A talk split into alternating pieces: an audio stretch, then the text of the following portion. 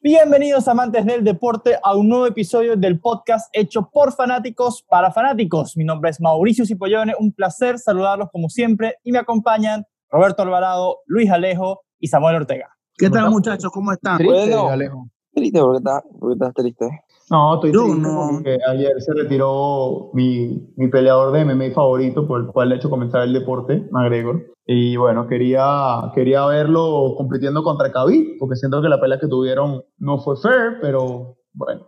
Contra el, ¿Tú por qué COVID, no co- contra el COVID, dijiste. Khabib, Ah, yo te Khabib. decía como que nos va a salvar Pero de esta no es, como, no es como la segunda vez que él se retira ya. Todos los peleadores se retiran siempre, pero ¿qué te puedo decir? Los peleadores se retiran, vuelven. De hecho, fui a Mike Tyson después de 15 años está volviendo. Pero sí, estoy triste. Yo quería in- iniciar el episodio con algo que yo leí, esto, bueno, en el libro de Francesco Totti, que me lo regaló la joven Daniela Aventura, gracias Daniela por eso. Algo que yo leí que me pareció bien curioso al inicio de la, de la, del libro, y es como, y eso te das cuenta del impacto que tienen estos jugadores en sus ciudades. Esto es algo extra, ojo. Miren, contaba Totti que una vez estuvo en una prisión en Italia tomándose fotos con los presos. O sea, fue como un acto de caridad, pues, tomarse fotos con los presos y demás. Y le sorprendió que uno de los presos se, se- como que se escurrió entre la gente para tomarse foto con el primero. Y tú le preguntas, ¿por qué el apuro si me tomaré foto con todos aquí hasta que no haya más nadie? Y el preso le dice, es que yo tenía que salir hace una semana, pero cuando me enteré que tú venías para acá, le pedí al director de la prisión que me dejara una semana más preso para tener foto contigo. Así que ustedes pueden ver ahí el impacto que Wow. tienen estos jugadores en todo el mundo, en la sociedad, en sus ciudades y demás. Wow, pasar una semana preso por tomarte una foto, una, una semana preso extra por tomarte una foto. ¿Ustedes lo harían? Pasar, o sea, no, no pongamos el escenario que Y tengamos con mucho tiempo. esposa en casa, con esposa en casa. Y ella lleva tres años metido. Wow. Oye, pero pongamos ese escenario, un microjuego antes de empezar el No, pero si ya, si ya llevas tres años. pero, Una semana más, una semana menos. pero ustedes Sí. pasarían una semana, no sé, para tomarse una foto con su máximo ídolo del deporte.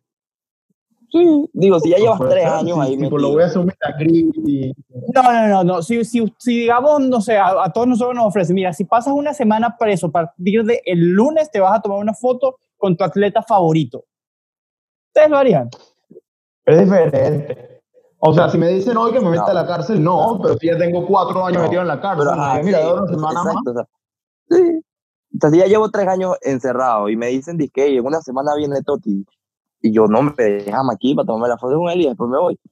Entonces, Pero por si lo más- yo llevo toda mi vida de libertad y me hey, métete, no va a tener mucho sentido.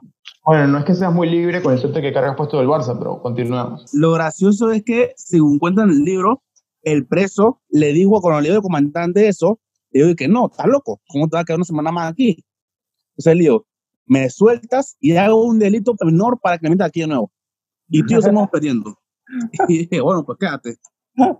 Ay, qué risa lo que Bueno, lo que yo creo que eso es una buena introducción al tema que tenemos hoy, es cómo esa ciudad y esos fanáticos realmente se involucran con estos jugadores.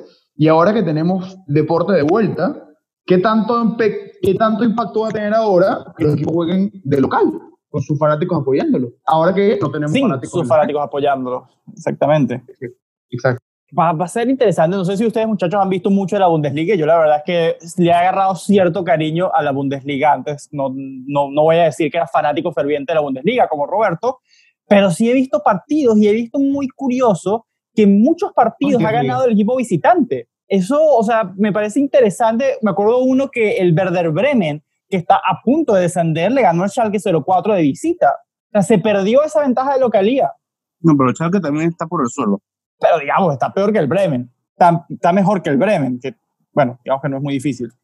Es verdad. Cualquier cosa No. la liga, para comenzar. Cualquier cosa la Bundesliga. No, bro, la Bundesliga en verdad. Bueno, de, Vela, de- ah, le va a de este cariño. momento, o sea, de este momento cualquier palabra que diga Samuel está totalmente invalidada. Así que eh, imagínense que solo Mauricio, Alejo y yo estamos en este episodio.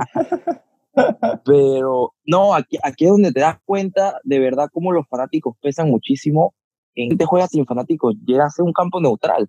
porque es un, es un campo más de fútbol, tiene las mismas eh, dimensiones en Múnich como las tienes en Dortmund, como las vas a tener en, con el Schalke, o sea, vas a tener las mismas dimensiones en cualquier estadio y vas a seguir jugando a lo mismo, pero si no tienes a la, a la gente que es la que te está apoyando ahí, te está dando ese ánimo, es exactamente lo mismo juego donde juegues. Aquí es donde se va a dar cuenta, en teoría, eh, cuando la plantilla es mejor, cuando los jugadores están en mejor forma y ya no pesa tanto ese tema de si, es, si eres local o no eres local. Ah, interesante. Ahora que das pie a eso, que esto es la forma más eh, equitativa, donde se demuestra de verdad quién es el mejor equipo, ¿ustedes apoyarían que no haya fanáticos en el estadio y que todo sea por online y que de verdad se demuestre en la cancha solo basado en talento? O, por ejemplo, Bueno, yo más creo que- competiciones neutrales, como el Mundial, por poner un ejemplo. No, yo no creo que se vaya a ese extremo. Pero hoy por hoy no hay más remedio. O sea, hoy por hoy no se puede hacer otra cosa. Y repito, como ya hemos dicho anteriormente, no somos expertos en el tema, no somos expertos en nada de esto, en nuestra opinión. Pero hasta que no haya un comunicado oficial de la máxima entidad de salud, no creo que sea recomendable jugar partidos con fanáticos, ¿vale? Para Me nada. gusta mucho la idea que se está implantando, por ejemplo, en Dinamarca, que tienen a los fanáticos por Zoom en las gradas. Entonces, en vez de tener policías, tienen a moder- moderadores en cada Zoom, por si hay un comportamiento malo o etcétera, lo sacan del, de, de la, del party, pues. Entonces, esto, esa idea me gusta. Si bien lo vas a ver en diferido, porque van a llegar los aplausos como cinco segundos después que ocurra el gol, igual van a sentir como ese fervor, ¿no? En España lo que están haciendo, y es algo que yo mandé, yo mandé mi video, algo que se llama el que manda tu aplauso, el aplauso infinito. Sea, tú te metes a la web de la liga y tú puedes grabarte aplaudiendo o hacer un video aplaudiendo, lo subes y ellos lo van a producir en el estadio con, con los jugadores. Yo mandé mi video, así que para mí esas son buenas ideas para, para esto, ¿no? Sí, exacto. Sobre lo de la influencia, siento que, y me pongo a pensar, que, al que a los dos equipos que más le favorece esto de que no haya localía son a María del Barça, pues son los que más sufren visitando equipos de estadios pequeños, estadios chicos, donde los fanáticos en verdad hacen mucha presión y hemos visto que a Barcelona y a Madrid le complica mucho jugar en campos como Alejo, la. ¿Qué cosa? pero yo, yo creo que más que el Madrid y el Barça, como a los equipos grandes en general, ¿no? Pero yo veo, más, yo veo O eso sea, más mira tú la que el Bayern, que el Bayern va a jugar en el campo del Fortuna Düsseldorf e igualmente cinco goles. Pero si el Barcelona va a jugar al campo de, yo que sé, Villarreal, por ejemplo, o, o un Anoeta. equipo así pequeño, Eibar, que son equipos pequeños con estadios pequeños, se les complica más. Puede ser, puede ser, pero también fíjate que la Premier está muy caracterizada por ser una liga muy competitiva y también porque las gradas están muy cerca.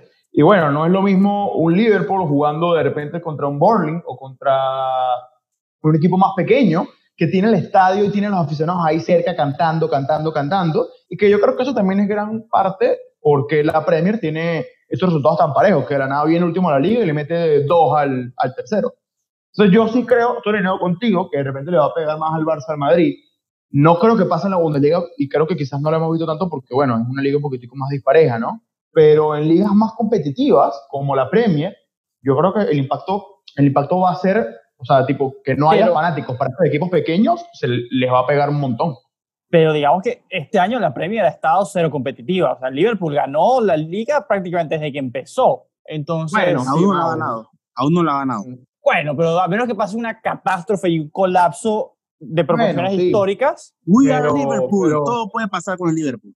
esa es la forma más extraña que yo he visto de apoyar a un equipo, pero ok. Pero vaya, vaya suerte aquí, un pequeño paréntesis, vaya suerte el Liverpool. Estar a punto de ganar su primera Premier en cuánto tiempo. Yo creo que nunca han ganado la Premier desde que se llama Premier. La Premier no. No, Eh, hace como 30 no, años que no ganaron la liga. Exactamente. Y cuando están a punto de ganar, viene y les pasa esto y no van a poder celebrar con su público. O sea, hay que estar salado.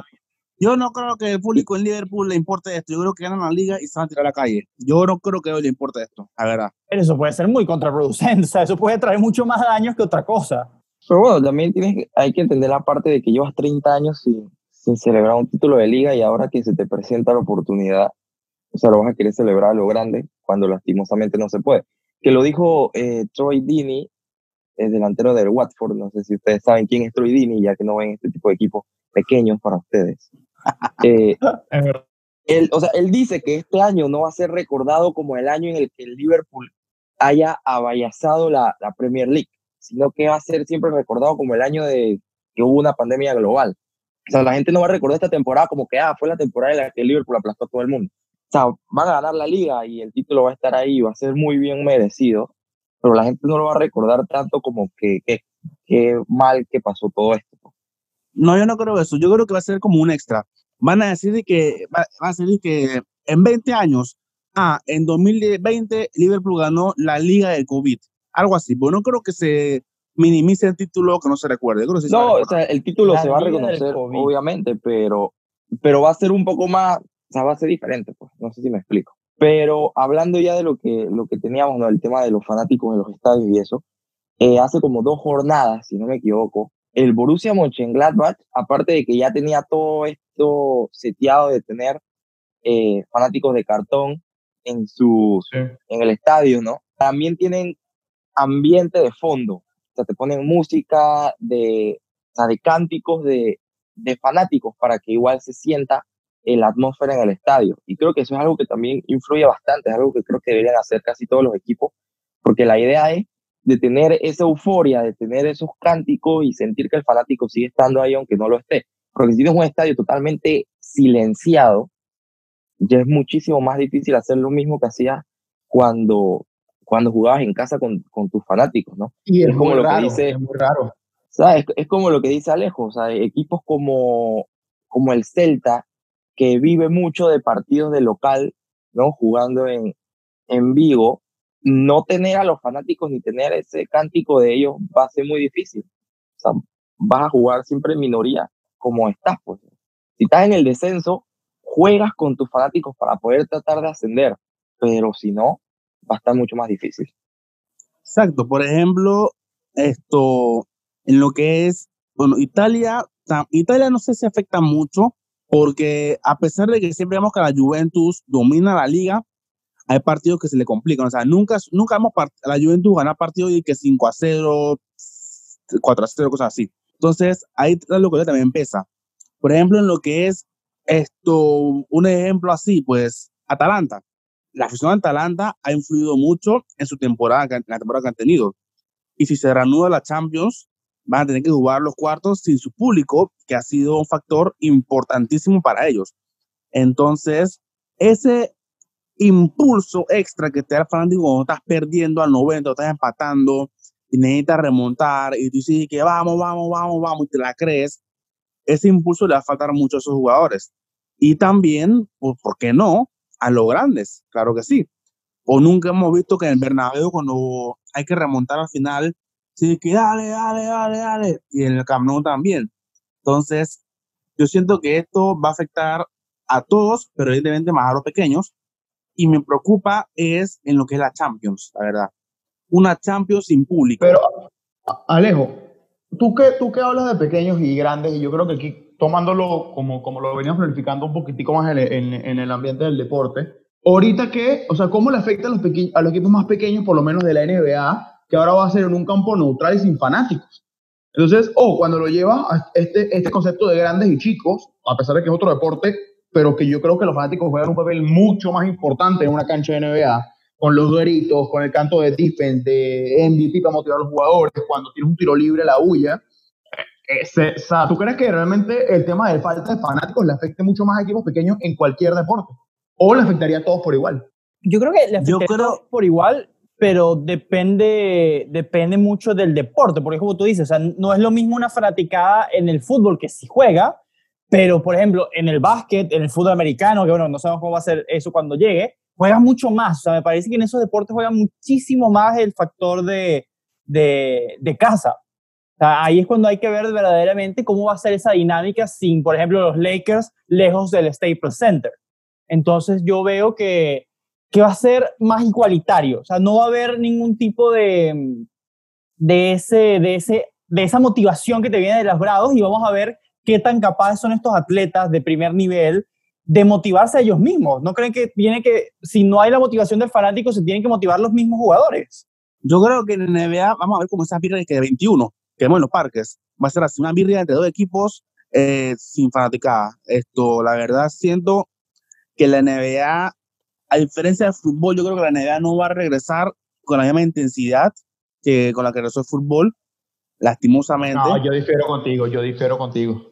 Yo creo, sí. yo creo que estamos, sí, porque yo creo que esta temporada, y ahí sumando el punto de Mago, los jugadores van a tener como que esa chispa extra, ¿sabes? Como, esta es la temporada diferente, la temporada única, la temporada del COVID, o sea, tipo, tienes tantos equipos que están competitivos. De paso que también, para cerrar la temporada, con esto de que, de que la liga se va a jugar nada más con estos 22 equipos, si no me equivoco, 16 equipos. 22, sí, 22. Eh, 22, sorry.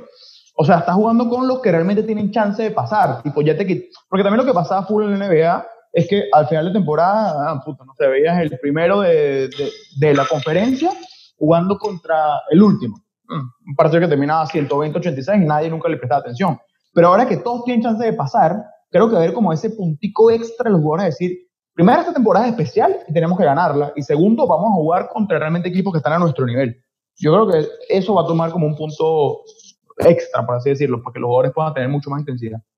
claro, aquí es donde se va a ver, eh, como dice Mau, de verdad lo parejo que puedan estar los equipos.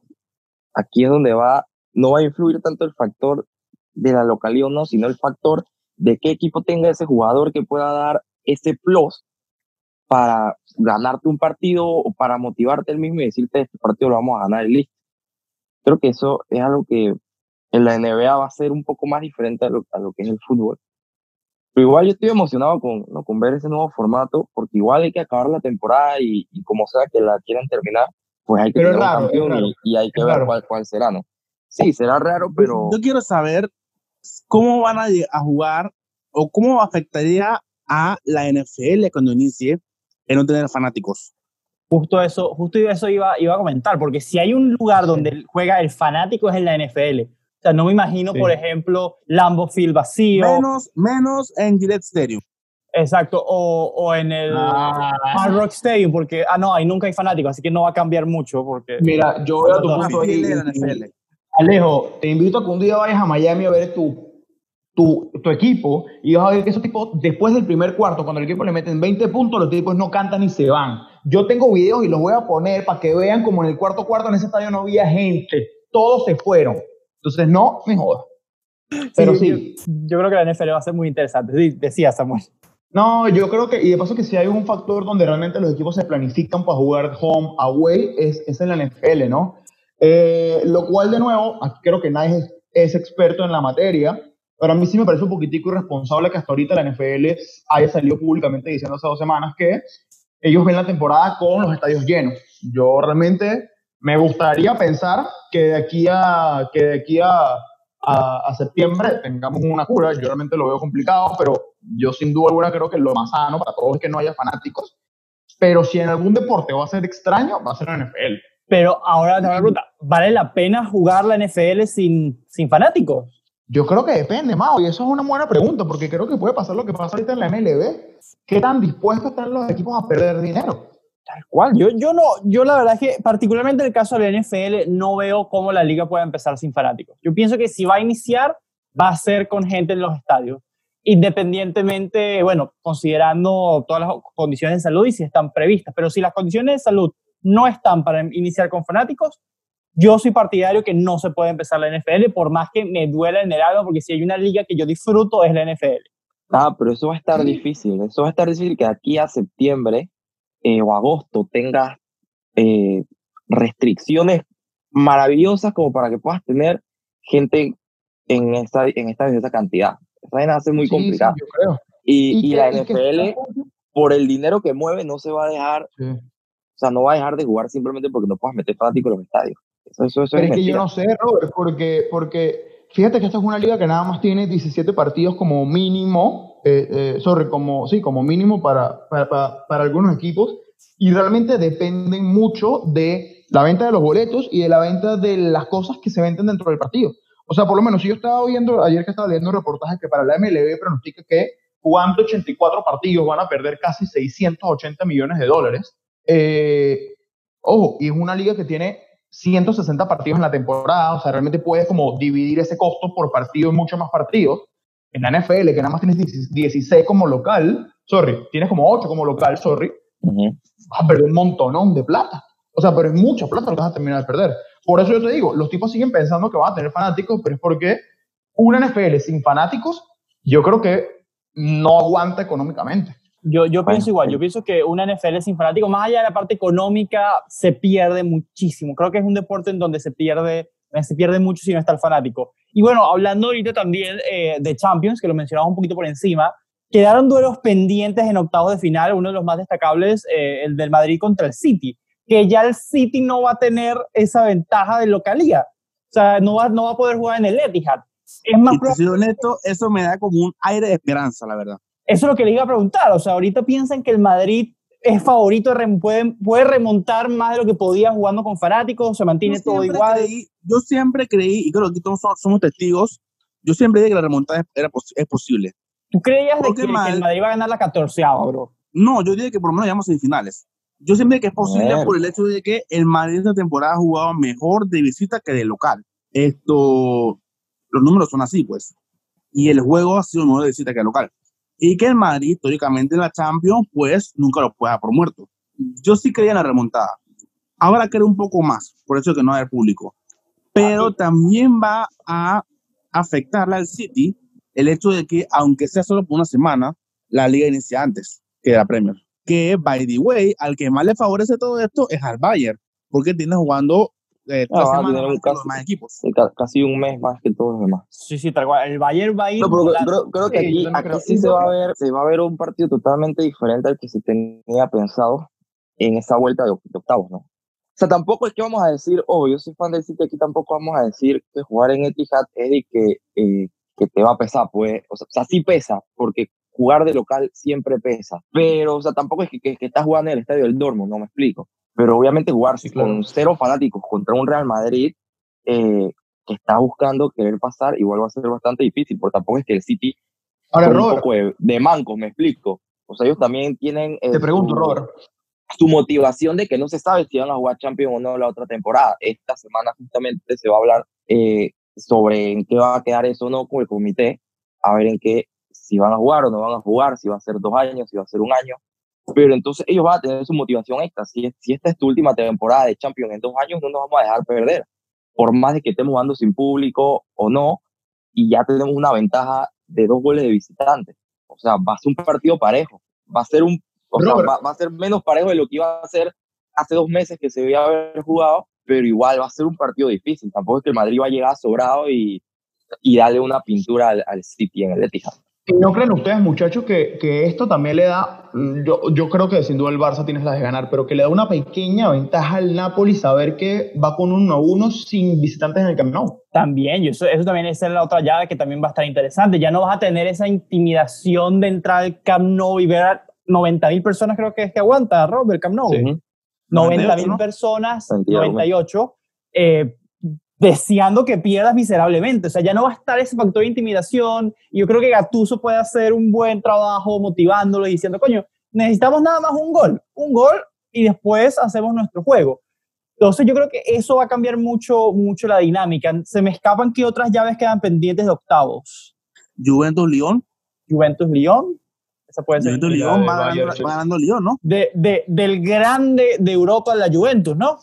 Que, que, por cierto, ayer se conmemoró que perdieron otra vez una final de Champions, pero bueno, eso se conmemora. mira, este, viendo al tema que veníamos hablando, yo creo que en estos dos partidos no, no, no hay mucho, no, o no influye mucho, más creo que le, le favorece, yo creo que a nadie, porque perdió 1 0 la Juve en Francia, venía jugando en su casa con 1 0, creo que igual iba a ser un partido parejo, pero creo que esto le da una, pequeña ventaja al, al, al Lyon, quizás, para salir a defenderse atrás, ¿no?